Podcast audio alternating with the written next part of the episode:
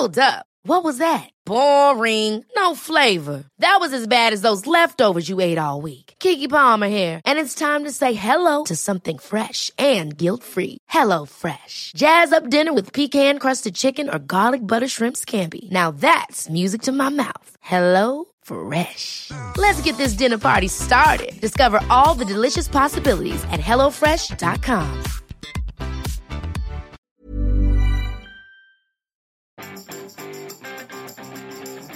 Le web a changé votre vie Bonjour, bonjour, bonjour, bonjour, bonjour, c'est Bertrand, votre coach web. Bienvenue dans ce nouvel épisode du podcast, épisode 333. Et oui, le web a changé notre vie. À tous, on se rend pas compte à quel point il a changé notre vie. On peut critiquer les réseaux sociaux, on peut critiquer Twitter, on peut critiquer Facebook, on peut critiquer... J'ai vu des critiques par exemple sur Wikipédia, sur... Euh, euh, comment était géré Wikipédia, on peut critiquer les sites internet, on peut critiquer la pub, on peut critiquer plein de choses, mais euh, franchement, vous imaginez maintenant votre vie sans internet, vous imaginez votre vie sans le web, bah franchement, non, non, non, non, non, non, c'est pas possible. Moi qui ai grandi, hein, avant, bah, j'ai connu internet qu'autour de mes 20 ans, dirons-nous, hein, c'était, euh, je me rappelle bien, parce qu'en 95, 96, vous voyez, je faisais mes études à l'IUT, et en IUT de gestion, et là vraiment, euh, le web a dévié carrément la trajectoire professionnelle, que je n'avais aucune idée de, toute façon là, de ce que je voulais faire, je savais que peut-être de la gestion d'entreprise, peut-être du marketing, peut-être de la communication, vous voyez, des choses comme ça, et euh, un jour, donc, un professeur en projet tutoré nous a posé une question avec certains de mes camarades. Il a dit bon bah voilà, on a un truc, peut-être un truc nous à vous faire euh, travailler sur lequel on pourrait travailler. Il a dit est-ce que ça vous dirait de créer le premier site internet de notre IUT et donc on l'a regardé, on a dit bah oui d'accord, nous sommes d'accord, mais on lui a posé une deuxième question qui était importante, on a dit mais c'est quoi internet? Qu'est-ce que c'est un site internet? On ne sait pas ce que c'est. Et oui, c'était 95, 96, il a donc pris la clé d'une salle. Dans cette salle, il y avait un seul ordinateur, c'était le seul ordinateur de l'UIT connecté à internet. Et oui, c'est ça paraît euh, drôle, une grosse machine a commencé à faire des drôles de bruit. Oui, c'était un modem qui s'est connecté et nous avons découvert nos premières pages web, quelques pages euh, de d'université, de choses comme ça. Et on s'est lancé avec certains de mes camarades dans la création de notre premier site. Et à l'époque, on a euh, cherché ben, des bouquins pour apprendre ce que c'était, des choses, comment on écrivait une page internet. Et comment on écrivait? Tout simplement une page internet? Non, je dirais une page web. Parce que hier finalement j'ai passé euh, toute ma journée, euh, parce qu'on parle des 30 ans du web, à euh, expliquer ce que c'était que la différence entre Internet et le web, euh, qu'on fêtait pas les 30 ans d'Internet, mais qu'on fêtait bien les 30 ans du web, hein, qui est finalement qu'une application d'Internet, au même titre que le mail, qui a lui 54 ans, ou le courrier électronique a 54 ans quand même. Le, premier message envoyé en façon courrier électronique, même si c'était pas tout à fait la même forme que maintenant, a 54 ans. Et donc là, on a fêté non pas les 30 ans de, de l'Internet, mais les 30 ans du web, et donc, cette capacité, ce maillage d'informations qui nous permet d'aller de lien en lien, de page en page et de consulter autant d'informations. Et donc, aujourd'hui, pourquoi je vous parle de tout ça? C'est parce que, normalement, maintenant, le mercredi, je vous parle de livres. Et donc, oui, je me rappelle d'avoir acheté un livre à une époque HTML 3.2, voilà, euh, le HTML 3.2 c'est 1997 et HTML 3 3.2 on en avait besoin pour créer euh, bah, les premières les pages web hein, à l'époque. Alors bien sûr il y avait eu un HTML 1, je sais même pas s'il y a eu un HTML 2, très clairement, mais en tout cas le HTML 3 3.2 ça a vraiment été, puis après le 4 ça a vraiment été le moment où euh, il y a eu un fort développement autour de ça, en tout cas chez nous. Euh, j'ai fouillé un petit peu mon ma bibliothèque et j'ai voulu retrouver, voilà, si j'avais euh, retrouvé certains des livres que j'avais à l'époque. Alors, j'ai fait beaucoup de ménage hein, parce que j'avais des plusieurs dizaines de bouquins que j'ai fini par mettre à la benne. Autant vous dire que le HTML 3.2, en plus d'ailleurs, on a des références partout, etc. Peut-être j'aurais dû le garder pour mes archives, voyez, pour faire mon espèce de petit musée de ma découverte d'internet à moi. Mais en fait, c'est comme mon premier livre sur PHP, qui est un gros pavé que je lisais dans le métro parisien euh, quand je faisais mon stage un peu plus quelques années plus tard. Ce sont des livres que je n'ai pas gardés. Mais en revanche, en revanche, hein, voilà, lors du dernier déménagement, euh, il y a des livres qui ont quand même trouvé une place dans ma bibliothèque, alors que d'autres sont partis à la déchetterie. Alors, J'en ai trouvé donc certains de, ces livres et j'ai trouvé, j'ai trouvé celui qui est pour moi le plus ancien de ceux que je possède encore. Alors, euh, qu'est-ce quel est ce livre? Alors ce n'est pas tout savoir sur le web 2.0 euh, qui est rempli de services morts depuis. Euh, non, c'est un livre qui date de 2008, ouais, de 2.0. Quand je j'entends encore des gens dire qu'ils sont euh, du 2.0, vous voyez, ça mérisse un peu le poil parce que le 2.0 a été digéré depuis très longtemps. Mais oui, c'est ce livre a existé et il est rempli de services, mais morts, mais vraiment, hein, euh, dans les réseaux sociaux, dans les services, etc. à l'époque, c'était la grande époque de Dig d'ailleurs. Vous savez, on avait fait, on avait ce qu'on appelait le Dig Effect, on faisait des Dig Like, etc. Bon bah Dig maintenant c'est vrai qu'on n'en parle plus comme ça, même si bien sûr le principe de partager des liens reste, mais il y a d'autres outils qui sont nés à côté. Euh, ce n'est pas non plus le livre, les podcasts, écouter, s'abonner, créer ou podcasting, votre nouveau moyen de communication audiovisuelle, qui date tous les deux de 2006. Oui, voilà, j'ai deux livres sur le podcasting qui datent de 2006 et qui vous expliquaient comment créer un podcast. Euh, il y en a un qui est spécifique Mac, euh, vraiment hein, avec toutes les, logiciels vraiment spécialisés Mac et puis il y en a un qui est plus généraliste mais voilà c'était comment comment à l'époque on pouvait commencer à créer un podcast et comment on pouvait le publier comment on pouvait écouter tout ça j'ai aussi retrouvé un livre qui s'appelle Le Zen des CSS, qui date euh, autour de 2005-2006. C'était les grands débuts du CSS. Ouais, le CSS, on en a partout maintenant, mais il faut se rappeler qu'on a commencé, moi j'ai commencé le web sans, sans CSS. Hein. Euh, c'est une, une, anecdote que je racontais à mes étudiants il y a pas longtemps. Quand ils me disaient ouais le HTML c'est compliqué, le CSS c'est compliqué, on n'a pas envie d'en faire, etc. Je leur disais oh, non mais c'est pas compliqué, mais il y a quelques pratiques et tout, mais le CSS, il vous a quand même simplifié la vie. Je dis, mais non, le problème, c'est que vous faites tellement tout euh, avec des trucs genre Bootstrap et compagnie que vous voyez pas en fait tout ce qu'on a dû faire en CSS pour arriver à faire des choses. Et je dis, en web, on faisait des trucs. En CSS, vous vous rendez même pas compte à quel point c'est facile. Vous voulez mettre une bordure à quelque chose, à, une, à un élément sur une page. Bon, en une ligne, c'est fait, quoi. C'est tellement simple. Je dis avant, à une époque, je me rappelle très bien d'une époque où quand on voulait faire un encadré dans une page, vraiment en HTML, on faisait un premier tableau, on mettait une seule cellule, on la remplissait de noir, on mettait juste un padding de 1, une petite marge de 1 dedans, et dedans on mettait un deuxième tableau, on mettait un fond blanc, donc ce qui fait que quelque part il restait juste cet encadré. Et on jouait comme ça avec des tableaux qui s'imbriquaient les uns, les uns à l'intérieur des autres, etc. On avait des fois des dizaines de tableaux qui pouvaient s'imbriquer, et puis on faisait ça avec nos petites mains. Hein. Moi j'ai commencé avec Notepad, et puis après Dreamweaver est arrivé, mais on essayait de trouver comme ça des astuces pour avoir de la présentation, parce que au départ, eh ben le HTML, le web, il n'y avait pas de présentation, c'était du texte très brut, des liens, etc. Petit à petit, on a eu du CSS qui est arrivé, plein de choses qui sont arrivées. Eh ben CSS Zen Garden, c'était justement ce principe-là de montrer ce qui permettait de faire CSS. C'était un fichier HTML qui était mis à disposition, vous preniez ce fichier-là, et dedans, en fait, on vous disait, ben, vous créez une feuille de style qui permet de d'habiller ce fichier HTML avec des images, avec la présentation du texte, etc. Ça permettait de démontrer les capacités de CSS qui était déjà à l'époque CSS 2. Voilà, 2005-2006 ce livre, 2005 euh, l'édition américaine, 2006 l'édition française. Alors je suis encore remonté un peu plus loin et je suis tombé sur un petit guide CSS précis et concis. Et lui, il date de 2001. Et oui, j'ai un livre sur CSS qui date de 2001. Alors lui, il distingue toutes les propriétés de CSS 1, parce que là, c'est bien CSS 1, euh, édition Oreilly. Hein, voilà, c'est un petit guide qui, qui est pas très gros, mais qui a toutes les toutes les caractéristiques de CSS 1 et leur adaptation sur les euh, moteurs, enfin sur les, pardon, pas les moteurs, les navigateurs de l'époque. Internet Explorer 3, 4 et 5. Oui, on n'avait pas encore le 6 et le 6 avait réglé un petit peu les affaires de tout le monde. Netscape 5 et 6, Opera 3 et 4 je crois voilà il me semble. Euh, assez euh, ouais c'est euh, quand je dis que Internet Explorer 6 a réglé tout le monde c'est que IE6 à un moment donné ensuite est devenu la référence de, de tous les navigateurs et donc euh, finalement on a oublié les 3, 4, 5, on a oublié euh, Netscape et compagnie sont devenus d'autres projets hein, qui ont eu une autre vie, une longue vie depuis.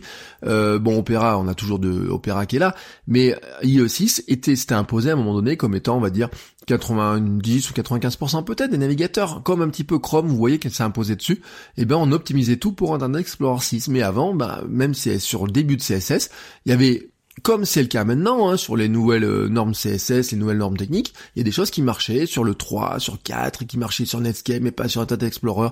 Il fallait savoir sur quel navigateur on était. Et donc finalement, quand Internet Explorer 6 était devenu un peu le standard, tout le monde était un peu content. Mais on se rendait pas compte, en fait, des dérives et des pièges qu'il y avait là-dedans. Euh, en page 14 de ce livre, il décrit le fameux modèle de boîte qui va faire s'arracher les cheveux de tant d'intégrateurs de l'époque car en fait euh, c'était l'exemple type de choses où euh, tout n'était pas pris en compte de la même manière, c'est-à-dire que les navigateurs, bah les boîtes, hein, c'est quoi? C'est quand vous faites euh, un paragraphe ou une div que vous voulez encadrer, vous voulez mettre des marges ou à l'intérieur ou à l'extérieur, etc. Vous mettez des bordures. Les navigateurs les calculaient pas de la même manière. Il y en a certains qui prenaient les bordures, certains qui les prenaient pas, et qui prenaient les marges intérieures, les marges extérieures. Quand vous mettiez quelque chose en pixels qui faisait 100 pixels, et eh ben ça en faisait 110 chez l'un, ça en faisait 95 chez l'autre, mais ça faisait jamais euh, vraiment le chiffre que vous vouliez partout où vous vouliez. Voilà, c'était le, le petit jeu de l'époque. Parce que oui, à l'époque, on faisait toutes les pages avec des pixels en fixe, etc. C'était avant qu'on fasse du responsive, qu'on fasse aussi de tout un tas de choses qui étaient plutôt proportionnelles. Alors, on arrive enfin hein, dans ces deux livres, euh, en fait il y en a deux, hein, mais ce sont deux livres euh, qui sont pour moi les plus anciens de ma bibliothèque. Les autres, je les ai balancés. Je dois avoir quelques livres, euh, peut-être des PDF, je sais pas, mais qui sont plus récents que ça, etc. Mais dans ma bibliothèque, dans ce que j'ai gardé, dans ce que j'ai sous la main, là vraiment sous la main, euh, il reste deux livres, et eh ben, qui étaient euh, sur des livres d'ergonomie. Alors l'ergonomie de site internet, c'était mon sujet de mémoire euh, en 2001-2002, quand j'ai fait un master, en, enfin à l'époque ça s'appelait encore un DESS, en développement commercial par les NTIC, Nouvelles Technologies de l'Information et la Communication. Là aussi, je disais ça à des étudiants il y a pas longtemps, je disais, mais on n'emploie plus le mot NTIC, Nouvelles Technologies, et quelqu'un, et un des étudiants m'a dit, bah si on a un prof qui le fait encore. Bon, j'ai souri un petit peu et, autres, mais c'est vrai que c'est une nouvelle technologie. Voilà, quand on dit que le mail, le principe de courrier électronique a 54 ans, que le web a 30 ans, Internet en a encore beaucoup plus. Euh, on peut pas dire non plus que ce soit vraiment très nouveau, mais voilà, c'est vrai que euh, pour certains, bah, on est encore euh, dans des phases de découverte, hein, beaucoup. Et puis euh, ça évolue tellement vite qu'il y a toujours des nouvelles choses qui arrivent. on a l'impression que ça reste quelque chose qui est très récent à l'échelle de l'humanité. C'est vrai, c'est vrai que c'est quelque chose qui est très récent. À l'échelle de nos vies, finalement, bah, on se rend compte que c'est pas si récent hein, que ça. Donc, j'arrive sur mes deux livres 2001-2002. Et euh, qu'est-ce qui me raconte ces livres? Eh ben, il y en a un, il s'appelle Zéro prise de tête. Euh, de Steve Krug. Alors il est sous-titré quelques règles simples et un, et un zeste de bon sens pour concevoir des sites web intuitifs, intuitifs et efficaces. Alors l'auteur en fait euh, faisait un petit peu euh, le tour des bonnes pratiques, etc. De, de tout ce qu'on pouvait mettre sur un site, comment le... Vraiment la logique c'est de dire on peut mettre plein de choses sur un site mais si vous le rendez trop compliqué c'est le bordel. Euh, il faut organiser l'information, commencer à avoir des sites qui étaient compliqués à organiser parce qu'on mettait plein de pages dedans. Et l'auteur, l'auteur faisait alors tout un chapitre sur les menus à onglets. Oui, des menus à onglets, vous savez, des petits trucs ronds avec les, les, les coins arrondis, etc. Et peut-être vous rappeler de l'époque le site de référence de ça, c'était Amazon avec ses onglets. Et alors, tout le monde voulait faire un site qui reprenait ce ses onglets, etc. On faisait des tutoriaux pour expliquer comment on découpait les onglets sous Photoshop avec des transparences pour qu'il y ait l'arrondi, mais que les onglets puissent s'agrandir, s'élargir à la bonne distance, mais que le texte soit pas collé dedans, etc. Bref, des trucs que maintenant on fait en quelques lignes euh, de CSS tout simplement parce que les onglets on peut les dessiner facilement, on n'a pas besoin de faire des images, on n'a pas besoin de faire tout un tas de choses. Mais mais à l'époque, eh ben je peux vous garantir qu'on s'est arraché les cheveux plus d'une fois là-dessus. Et donc euh, ce livre de zéro prise de tête, eh ben, vantait la navigation par onglets, pourquoi les onglets c'est génial et tout. Il reprenait notamment l'analogie eh ben, du classement de papier dans, un dans des classeurs où vous avez des intercalaires, etc. Et eh ben voilà, on avait reproduit avec les onglets le système des intercalaires. Et puis j'en arrive à ce fameux livre dans lequel il y a d'ailleurs un conseil qui est très intéressant, et c'était l'objet de bah, finalement de l'épisode, euh, c'est la Bible, un petit peu de l'époque en matière d'ergonomie, et un petit peu la référence, le pape de l'ergonomie hein, de l'époque, même si on en entend beaucoup moins parler, je trouve maintenant, qui s'appelle Jacob Nielsen, euh, et son livre c'était Conception de site web, l'art de la simplicité. Et vraiment l'art de la simplicité, c'est un livre qui a marqué son époque. Euh, l'auteur en fait a toujours prôné la conception de sites simples, et on s'est souvent moqué de lui parce qu'en fait il avait des sites vraiment très moche, hein, euh, la simplicité hum, totale. Euh, si vous étiez graphiste et que vous vouliez faire un site à la Jacob Nielsen, vous alliez trouver ça très ennuyeux parce que finalement, il n'y avait pas beaucoup d'éléments graphiques, il y avait beaucoup d'éléments euh, de texte, de navigation, de choses comme ça, mais d'avoir des pages qui étaient très simples. Et alors, ce matin, je l'ai feuilleté un petit peu comme ça, pour voir un petit peu ce qu'il racontait à l'époque quand même. Et je suis tombé sur une page où il comparait les différents moteurs de recherche. Infosic, AltaVista. Euh, alors AltaVista, je me rappelais pas, mais dans AltaVista, vous avez des pages de recherche et il montre une copie d'écran où il y a des dizaines d'options avec des cases à cocher pour préciser sa recherche. Excite, Ask Jeeves, qui était plutôt un métamoteur. Vous tapiez de recherche, il vous donnait ensuite une dizaine de listes euh, de, de, listes déroulantes pour dire dans tel site est-ce qu'il y a tant d'informations, est-ce que je vais aller voir telle information dans tel site, etc. Et puis sur la page à côté, vous avez Google avec sa simplicité. Euh, juste deux boutons avec euh, chercher sur Google et j'ai de la chance. Et puis il affichait à l'époque encore dans la copie d'écran, peut-être vous en rappelez, à côté de chaque résultat, il affichait un petit nombre, un petit petite barre rouge avec le nombre de backlinks. Euh, qui euh, montrait en fait combien il y avait de liens qui pointaient vers cette page-là et on se rappelle pas mais que le page rank en fait bah, c'est la base de ça, hein, c'est combien il y avait de liens qui pointaient vers une page et que je le dis souvent hein, euh, dans la pensée de Google quand ils ont créé le page rank, quand ils ont créé ces outils-là, et ben finalement le lien que vous faisiez vers une page, c'était comme une sorte de vote, comme une sorte de j'aime. Vous, en faisant un lien vers une page, vous recommandiez aux gens d'aller voir une page, donc vous votiez pour le contenu en disant que ce contenu-là était intéressant. Et le backlink, le lien vers un autre site, on peut toujours le considérer comme ça. Voilà, quand vous faites un lien vers quelqu'un, vers un site internet, vers une personne, vers un podcast, vers une vidéo, euh, que ce soit sur Twitter, sur votre site ou quoi que ce soit, c'est toujours un vote, c'est toujours un partage de finalement de dire ce lien-là, il est intéressant. Et donc à l'époque, bah, Google le matérialisait vraiment. Alors il y avait un petit mode d'emploi euh, sous le moteur de recherche pour expliquer comment ça fonctionnait, mais bien sûr ils l'ont fait assez rapidement disparaître. De même que ces notions de page rank, de nombre de backlinks, etc., ben, ont été un peu truquées. Un hein. nombre de backlinks, c'était facile à truquer. Euh, et Google s'est amélioré au fur et à mesure, mais on se rend compte que, bien sûr, au départ, ils sont arrivés avec quelque chose qui était extrêmement simple, hein, comparé à AltaVista, euh, comparé à InfoSeek, etc. Euh, alors AltaVista, pour ceux qui se rappelleront peut-être, il y avait aussi le Hasta la Vista, euh, qui était le moteur de recherche qui permettait de trouver des logiciels piratés. Voilà, ça c'est mon petit souvenir, je cite souvent, mais il y avait Alta Vista, av.com, racheté par Google plus tard, euh, et puis Hasta la Vista qui permettait de retrouver des, euh, des, logiciels, des codes pirates, etc. Et donc, toujours dans ce livre de Jacob Nissen, L'art de la simplicité, il donne des conseils bien sûr sur le contenu, sur comment, euh, organiser le texte, comment organiser son site, comment le structurer, etc.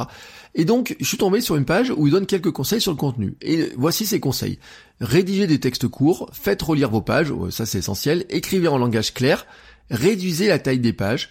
Euh, Jacob Nissen, dont je vous le disais, était réputé pour avoir un site, site assez moche, mais il plaidait vraiment pour des pages courtes, et il donnait une stat qui était intéressant euh, dans des études de 95. Alors, une stat disait que les liens importants devait toujours être placé au début du contenu car l'utilisateur clique sur les liens immédiatement visibles s'il le trouve intéressant. C'est d'ailleurs pour ça que beaucoup mettaient des balises pour ouvrir dans une nouvelle page, vous voyez, pour euh, une un target sur la, cible du lien pour euh, target blanc pour mettre ouvrir dans un nouvel onglet maintenant, mais dans une nouvelle euh, fenêtre de navigateur, pour éviter que les gens partent de sa page, parce que tout simplement, bah si dès qu'il voit un lien, l'utilisateur clique sur le lien, il part sur notre page, et ben on disait, bah, il va pas lire la suite.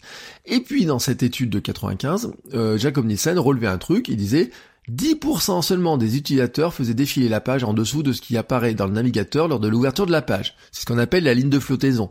Donc quand vous ouvrez une page sur votre euh, navigateur, tout ce qui est en dessous, du moment que vous devez faire défiler, c'est ce qui est sous la ligne de flottaison. Et déjà, déjà, il disait dans une étude de 95, 1995, que déjà ils avaient observé que seulement 10% des utilisateurs faisaient, faisaient défiler la page, euh, faisaient seulement, faisaient défiler la page. Autrement dit, 90% finalement se contentaient de voir ce qui apparaissait à l'écran. Et il notait quelque chose qui est très intéressant. Seule exception, les utilisateurs font défiler une page quand l'article les intéresse.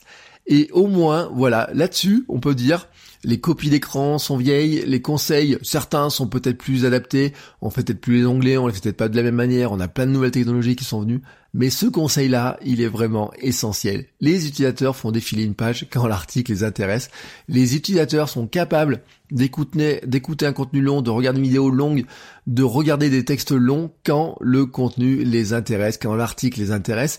Et c'est la clé de tout. Vous devez faire du contenu qui intéresse les gens. Vous devez faire du contenu qui soit bien sûr euh, l'ergonomie c'était comment on le rend présentable etc mais si le contenu est beau présentable mais qu'il n'intéresse pas que finalement on se trouve qu'il est insipide qu'il n'a aucun intérêt eh ben on fera pas défiler on lira jamais on n'ira jamais jusqu'au bout de la vidéo jamais jusqu'au bout du podcast jamais jusqu'au bout mais c'est valable aussi pour un livre ou pour plein de contenu et donc voilà le conseil hein, mais qui est valable et qui sera valable encore des années des années des années et pour le reste des années que nous avons à vivre c'est que vous devez faire du contenu qui intéresse vraiment les gens. Voilà, là-dessus, on peut dire que le web n'a pas changé et que ça changera pas.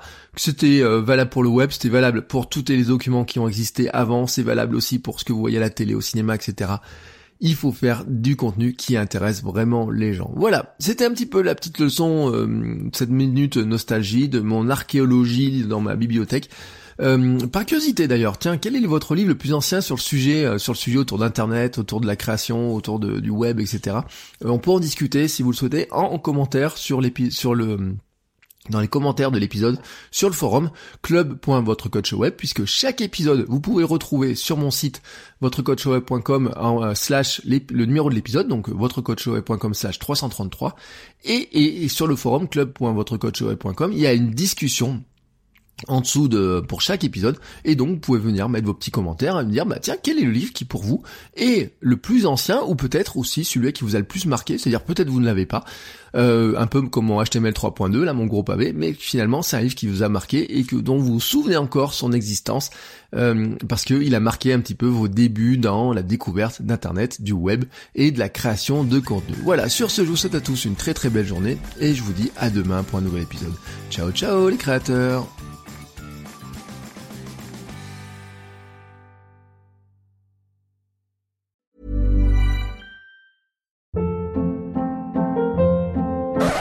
Up. What was that? Boring. No flavor. That was as bad as those leftovers you ate all week. Kiki Palmer here, and it's time to say hello to something fresh and guilt-free. Hello Fresh. Jazz up dinner with pecan-crusted chicken or garlic butter shrimp scampi. Now that's music to my mouth. Hello Fresh. Let's get this dinner party started. Discover all the delicious possibilities at hellofresh.com.